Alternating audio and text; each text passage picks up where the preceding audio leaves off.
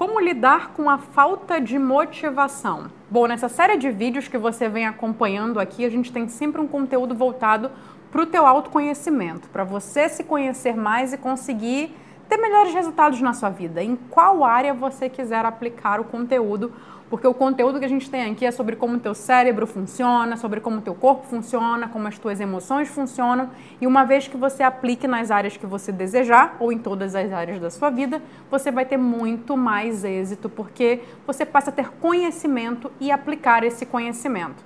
Então, como lidar com a falta de motivação? Se você ainda não me conhece, eu sou Mayara Cansanção, sou psicóloga clínica e sou treinadora comportamental.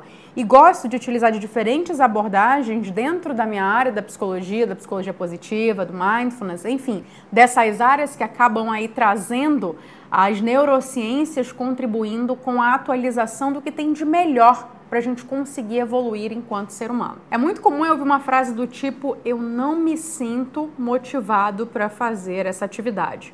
Eu sei da importância dessa atividade, eu sei o que representa para mim, eu sei que eu deveria fazer isso, mas eu não estou motivado para fazer. Logo eu fico o quê? Procrastinando. O que, que é a arte da procrastinação que alguns dominam de uma maneira até profissional? É você deixar para depois e não só criando justificativas para sua mente do porquê que você deve adiar aquela situação. Uma forma interessante de lidar com procrastinação de atividades diárias é, por exemplo, colocando uma outra atividade pior do que aquela que você está adiando. Por exemplo, você está adiando lavar a louça. E aí você fala assim, então eu vou lavar o banheiro. Só que você odeia muito mais lavar o banheiro do que lavar a louça. E aí em seguida você já pensa, eu vou logo então é lavar a louça. Porque aí você tem a sensação de ganho. Quando você compara a louça com o banheiro, você já tem uma sensação de leve ganho e aí você dispara um leve estímulo do lavar a louça é melhor, então eu vou lavar a louça. Só que isso funciona para atividades rotineiras, para de repente arrumar o quarto ou lavar o quintal, limpar o quintal. Você pode fazer algumas comparações onde você vai ter a tendência a escolher o menor esforço, mas pelo menos você escolheu alguma coisa. E quando a gente está falando de atividades que envolvem processos muito mais de médio prazo e de longo prazo, como que a gente faz quando não está motivado para fazer algo? Você já deve ter ouvido a frase, por exemplo, se você não está motivado, vai lá e faz, sem precisar da motivação. Muitas vezes quem te fala isso não te explica o que é fazer, mesmo sem estar motivado, sem ter emoção para fazer aquilo. Mas o que não te conta é: então como que eu vou fazer? Se eu não estou motivado, eu não vou fazer. Eu vou me sabotar, eu vou criar pretextos para não executar. A gente vai ter aí um ponto-chave que é legal que você entenda e aplique para você começar a executar ações mesmo sem estar motivado. Qual que é esse ponto? É você entender qual a finalidade daquela atividade para você. Quando você compreende a relevância da situação para você, você começa a se estimular de alguma forma.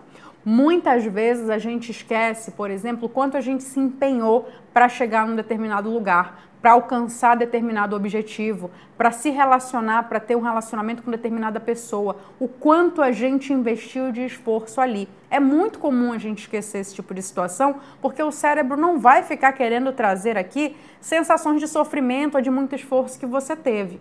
Então, quando você se pega ali pensando em desistir de algo, é muito comum que você não analise o que você já fez para alcançar aquele objetivo. Sabe por que isso acontece? Porque você se pega naquele momento tomado por emoções negativas.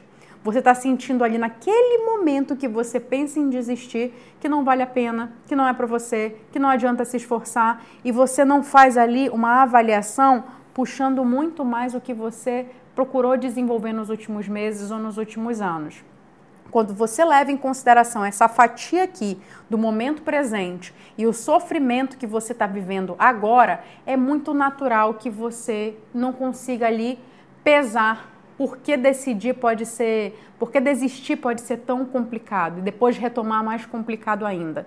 Você pode, baseado em uma emoção negativa, uma emoção que te faz mal, tomar uma decisão desconsiderando todo o teu empenho para chegar até aqui. Tem um outro ponto importante também que as pessoas não te contam, é que muitas vezes a gente não foi desenvolvido ali enquanto base educacional mesmo, eu me refiro, a lidar com frustrações e aprender a tolerá-las. A gente entende que um não muitas vezes pode ser uma resposta. Que se eu estou tentando aqui uma atividade e deu errado, é uma resposta de que eu não tenho mais que tentar. A gente sequer leva em consideração o quanto tem que ser obstinado, o quanto tem que ser persistente, o quanto tem que ser determinado. Muitos até já carregam um discurso, um mantra de não era para ser, não era para eu insistir, só que foi na primeira topada. Não consegue perceber que na realidade o que está faltando é maturidade emocional para avaliar situações anteriores. É por isso que quando você está triste, não é legal que você tome determinadas decisões, porque você pode colocar, perder uma série de esforços que você se empenhou, se dedicou, construiu ao longo dos últimos meses, semanas ou últimos anos. Então, um ponto importante é não decidir nada quando você não está se sentindo bem, porque você só vai avaliar o sofrimento atual e não a trajetória. Outro ponto também, quando eu falo da relevância do objetivo quando você entende o significado, o significado ele tem que ser algo muito profundo, algo inquestionável, algo inegociável para você. Se não for isso, não é um significado realmente que vai te prender àquela situação. É por isso que quando você escolhe uma carreira, quando você escolhe um casamento, quando você escolhe ter filhos, quando você escolhe algo que é muito importante na vida do ser humano, é importante que você olhe para dentro e pergunte qual que é o significado porque chances são de que as decisões mais importantes que a gente toma na vida, a gente vai ter esforço não só para alcançar, mas para manter. Você pode fazer esforço para ficar rico, mas vai fazer muito mais para se manter rico. Você pode fazer um esforço para se casar, mas vai se esforçar muito mais para se manter casado e feliz. Você pode fazer um esforço para engravidar, para ter um filho, mas vai fazer muito mais esforço, vai ter muito mais esforço para educar uma criança da forma adequada. Então, as decisões mais importantes da nossa vida, uma carreira também, por exemplo, ah, eu quero me graduar. Parece que é um esforço gigantesco a gente se graduar, mas o esforço realmente está em colocar em prática, em se destacar profissionalmente para conseguir esse lugar de êxito, se esse for um dos teus objetivos. Se você quiser ser mediano, ok, você vai se contentar ali com motivações medianas, uma motivação básica de sobrevivência, de ter o alimento de cada dia, de ter a conta de luz paga, de ter ali o básico. Mas se você quiser um pouquinho a mais, você vai se esforçar a mais, não só para ter, como para manter. Então a relevância, o significado, ele tem que ser tão forte quanto, ou melhor, maior que os obstáculos que você venha enfrentar porque todo esse processo vai te testar. É aquele momento que você até já acha que o jogo está ganho e de repente você percebe que você precisa reaprender. Então, como está hoje a tua capacidade de voltar no tempo e, por exemplo, falar, não, tudo bem, eu vou começar do zero, porque eu errei nisso aqui, então eu tenho que reavaliar tudo o que eu fiz de errado e começar do zero. Quais são as chances que a gente tem? É de se desanimar e o desânimo acabar ali trazendo a desmotivação. Porque a gente já entende logo que, ah, se eu estou desanimado e se essa emoção é ruim, o que, que eu vou fazer? Eu vou logo desistir disso aqui, que eu não preciso sofrer por isso. E nessa busca de eu não mereço sofrer, por exemplo, você pode acabar se desapegando de tudo que poderia te trazer um resultado de médio e de longo prazo. Então, quando eu falo que a motivação ela casa com a relevância, eu não estou aqui querendo excluir que a emoção não vai fazer parte dela. A emoção ela vai temperar a motivação. É como se a, a motivação fosse um filé e a emoção fosse um tempero que você dá a esse prato. Ela pode te deixar muito mais eufórico, entusiasmado, feliz, a fim de fazer. E isso vai fazer com que você faça de uma maneira muito mais fluida. Você não vai ter esforço. Agora, no momento que você está desanimado, triste, sem vontade, você vai ter que se esforçar muito mais. E é nesse momento que a relevância do que você escolheu para a sua vida vai ter que falar muito mais alto. É justamente o momento que ele vai ser questionado. Nietzsche trazia uma, um conceito de que quem tem um porquê supera qualquer como. O que, que é o porquê?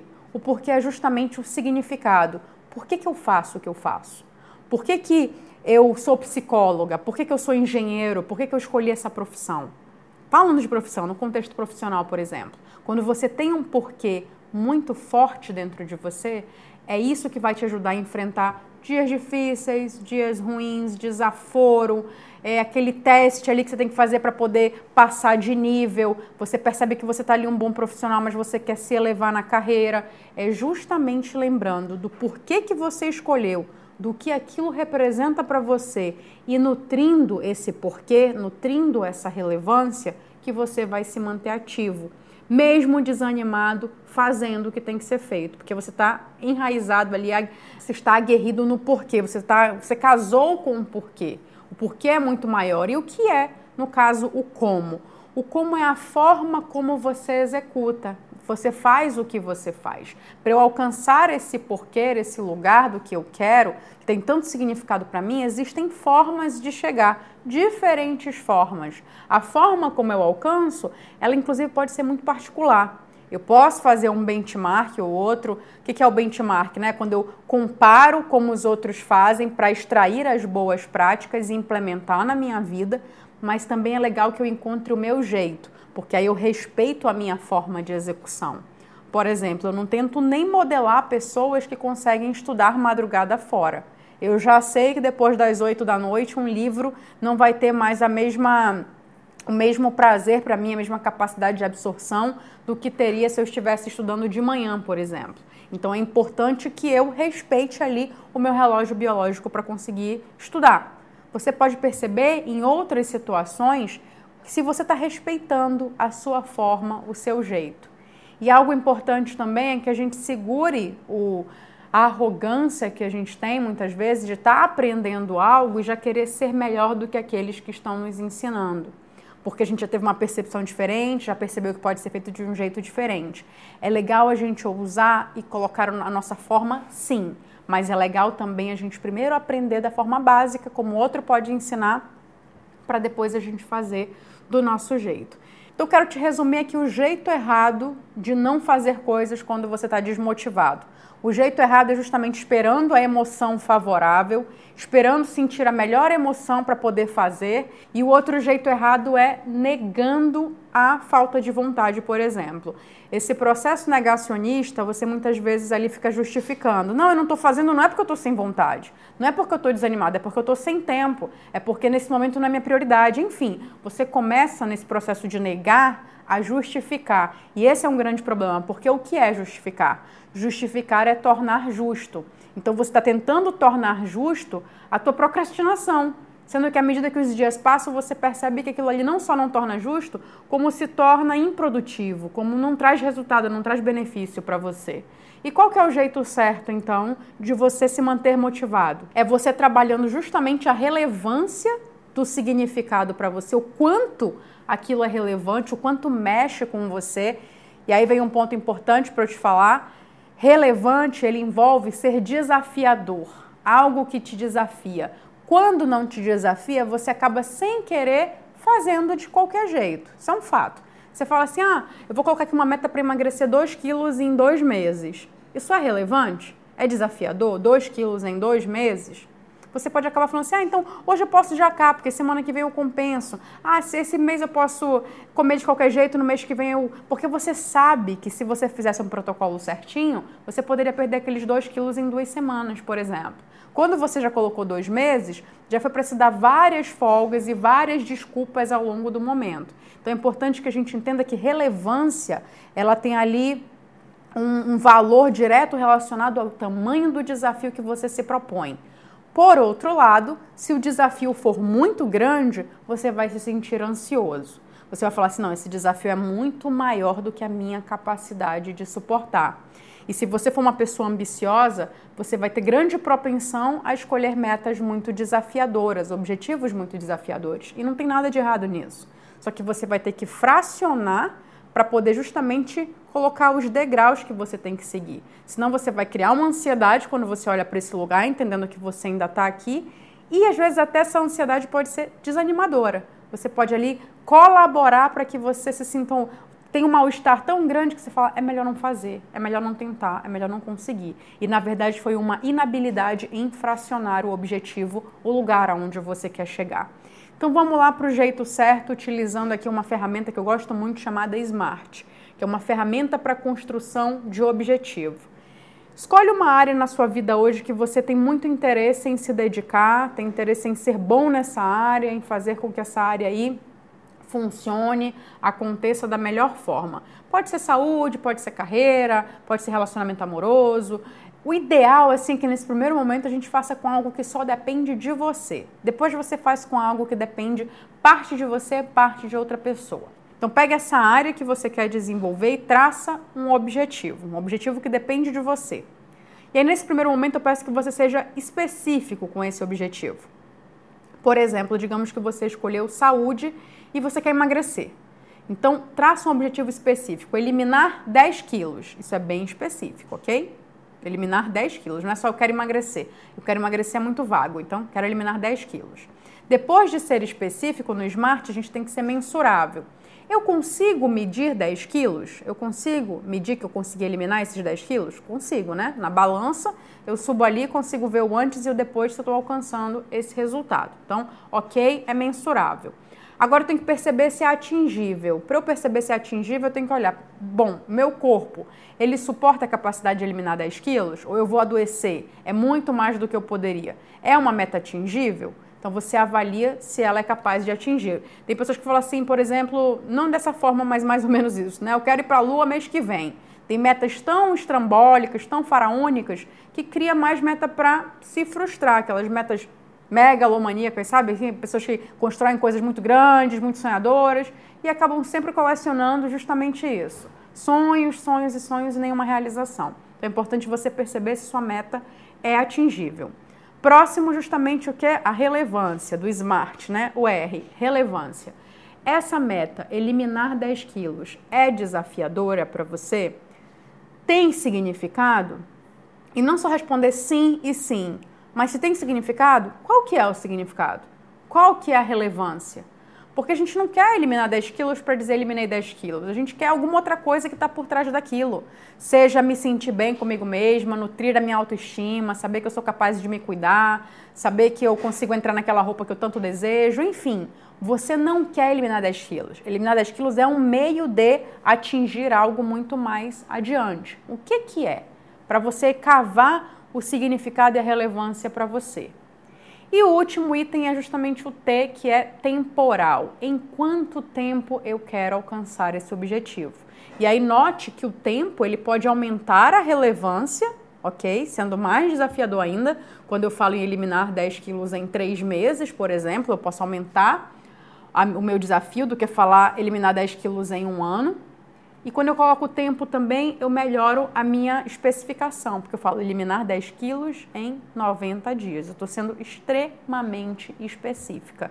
E aí eu posso fracionar depois essa meta. Então, 3 quilos e 300, por exemplo, se eu fosse ali, né, medir certinho, claro que deve ter uma outra forma, até porque você vai desinchar primeiro, enfim, eu não sou nutricionista, mas só para a gente perceber, digamos que eu coloquei 3 quilos 330 a cada mês.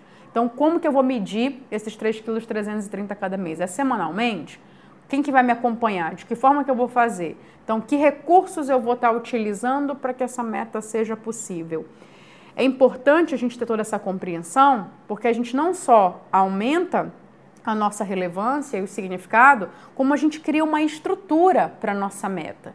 E note que tanto tempo, quanto o fato dela ser mensurável, quanto o fato dela ser específica, quanto o fato dela ser atingível, são situações concretas, mas a relevância não.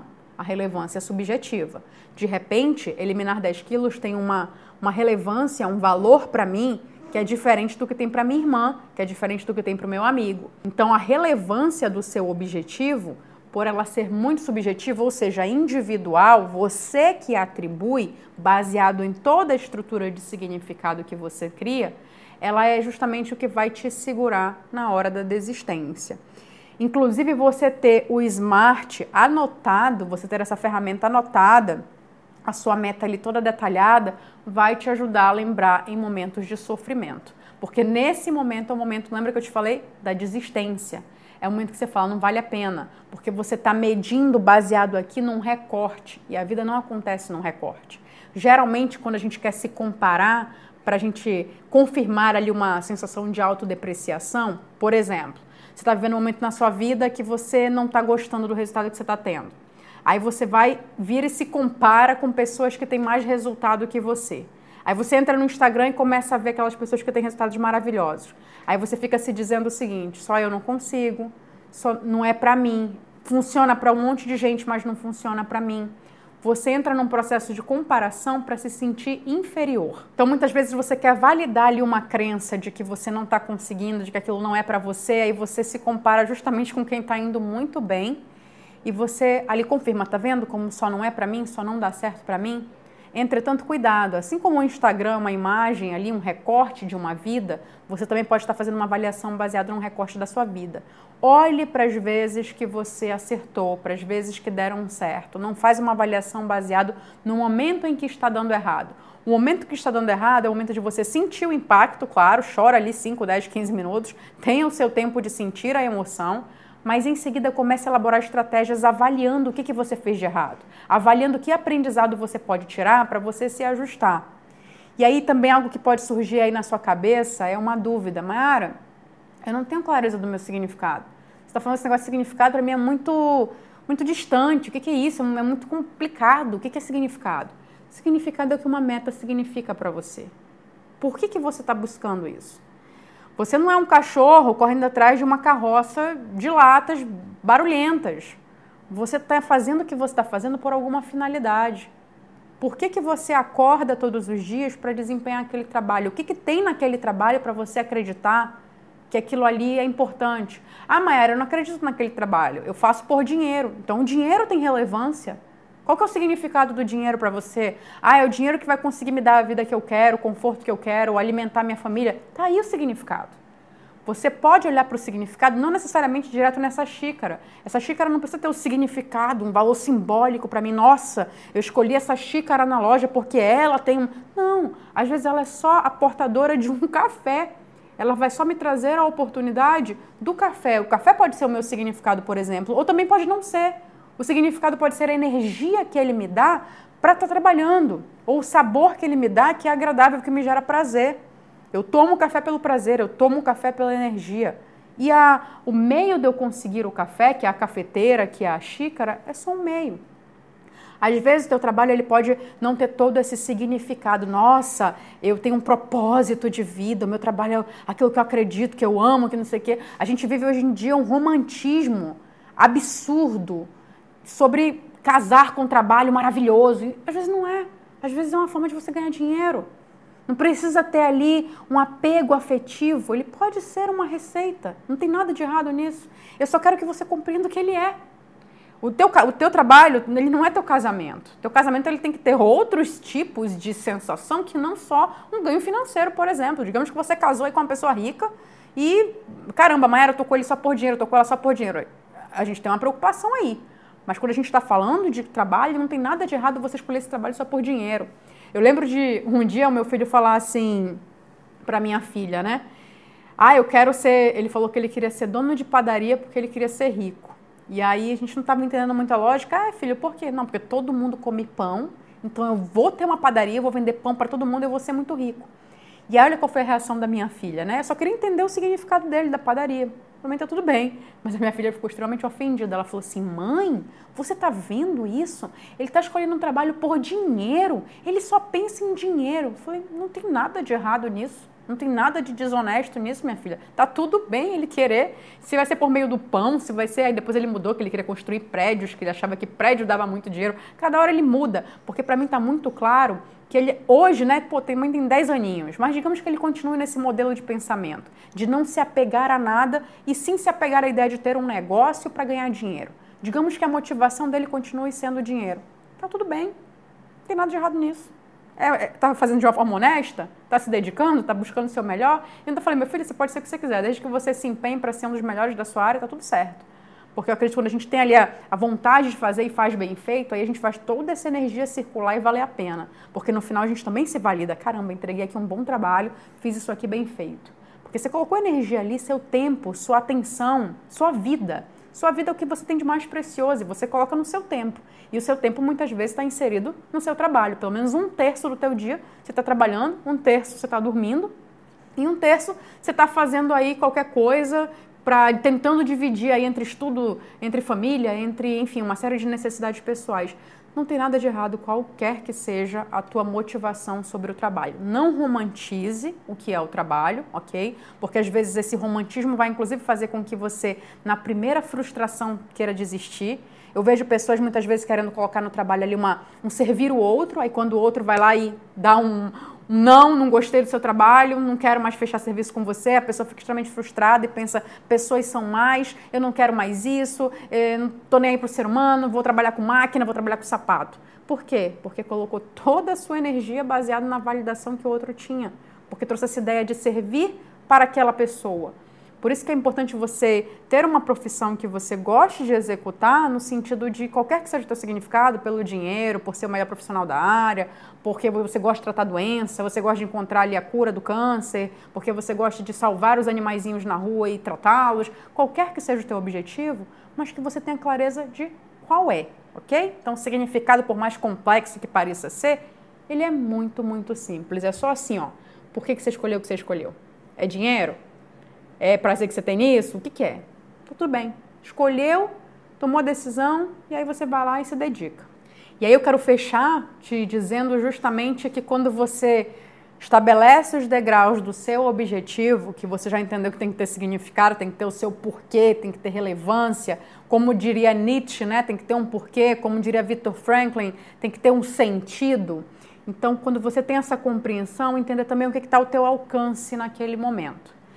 Muitas vezes a gente está ali olhando para aquela macieira e a gente quer as maçãs que estão mais distantes, mas a gente tem que lembrar que a gente está com fome e tem maçãs aqui pertinho, fáceis de alcançar.